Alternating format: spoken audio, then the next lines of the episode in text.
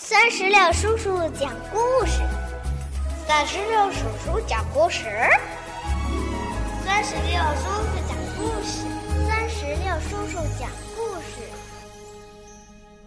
嗨，我亲爱的小石榴籽儿们，你们好吗？欢迎收听酸石榴叔叔讲故事。今天呀，酸石榴叔叔将继续给宝贝们带来《勇敢的小裁缝》下集。这套绘本故事是由辽宁少年儿童出版社出版，由英国的贝尼戴华兹绘、德国的格林兄弟原著，魏怡翻译。接下来，让我们继续收听吧。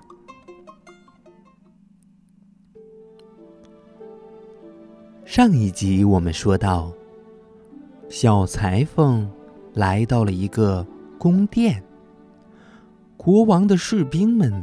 都讨厌这个小裁缝，他们去找国王说，他们不想和一下打死七个的人在一起做事。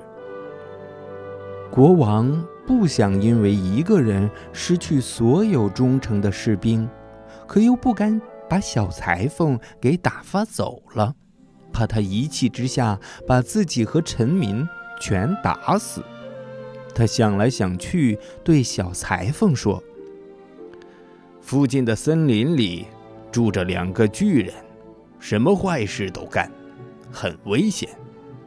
要是你能除掉他们，我就把王国分给你一半儿，再把宝贝女儿嫁给你。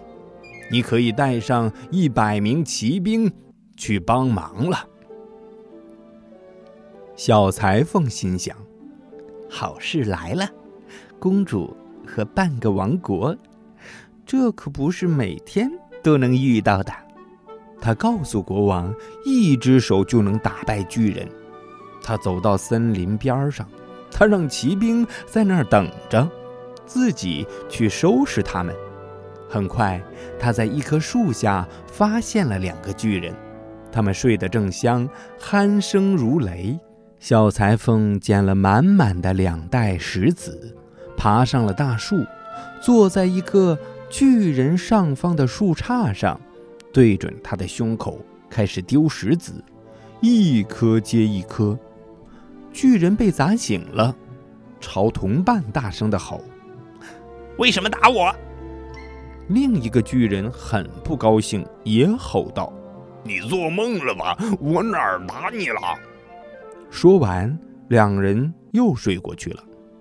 小裁缝开始往另一个巨人身上扔石子，一颗接着一颗。这个巨人也被砸醒了，朝同伴吼怒：“为什么朝我扔石头？”另一个巨人回答：“我没朝你扔石头啊！”吵了一会儿，两个人又睡着了。小裁缝接着朝他俩身上同时扔石子。一颗接一颗，真是受够了！终于，一个巨人跳起来，大叫一声，扑到同伴身上。另一个也不甘示弱，俩人呐，像疯子一样打成了一团。他们拔起大树，使劲用树枝抽打对方。最后，两个巨人都倒在地上死了。勇敢的小裁缝从树上跳下来。他回到骑兵等待的地方，宣布：“两个巨人都干掉了，费了点劲儿，不过我能一下打死七个，这难不倒我。”骑兵们很惊讶，不相信他的话，要亲眼去看看。小裁缝得胜回宫，找国王要报酬，可狡猾的国王说：“嗯，你。”要再做一件事儿，才能得到公主和半个王国。附近有只凶狠的独角兽，无恶不作，你去把它抓住。小裁缝爽快地答应了。不就是独角兽吗？一点儿也不可怕，我能一下打死七个。于是他带着一根绳子和一把斧子来到森林。让同来的骑兵在后面等着。他很快遇见了独角兽。这头凶猛的独角兽把犄角对准他，径直冲了过来。小裁缝站在原地纹丝不动，直到独角兽几乎跳到了他身上，才猛地一闪，躲到树后面。独角兽没反应过来，咣当一下就撞到了树上，犄角牢牢插进树干里，怎么也拔不出来了。于是，小裁缝拿出绳子套住独角兽的脖子，又抡起了斧子砍掉犄角，把这头野兽给拖走了。可国王还是没兑现承诺，他向小裁缝提出了第三个任务：森林里有只野猪，整天横冲直撞，把林子弄得。乱七八糟，你去把他抓来。小裁缝说：“小事一桩。”他独自来到森林，野猪看见他，立刻发起进攻。小裁缝转身就跑，他跑进附近一座小教堂，野猪也跟了进去。小裁缝立刻从窗户跳出来，绕到正门，啪的一声，他关上了门，野猪被抓住了。这次啊，国王不得不兑现承诺了。小裁缝得到了半个王国，娶了公主，婚礼盛大又奢华。小裁缝就这样成了国王。可是过了几天，年轻的王后在夜里听到丈夫说梦话：“徒弟，把马甲缝好，再补补裤子，好好干活，不然我扇你耳光。”第二天，王后跑去告诉父亲，说丈夫只不过是个小裁缝，自己想摆脱他。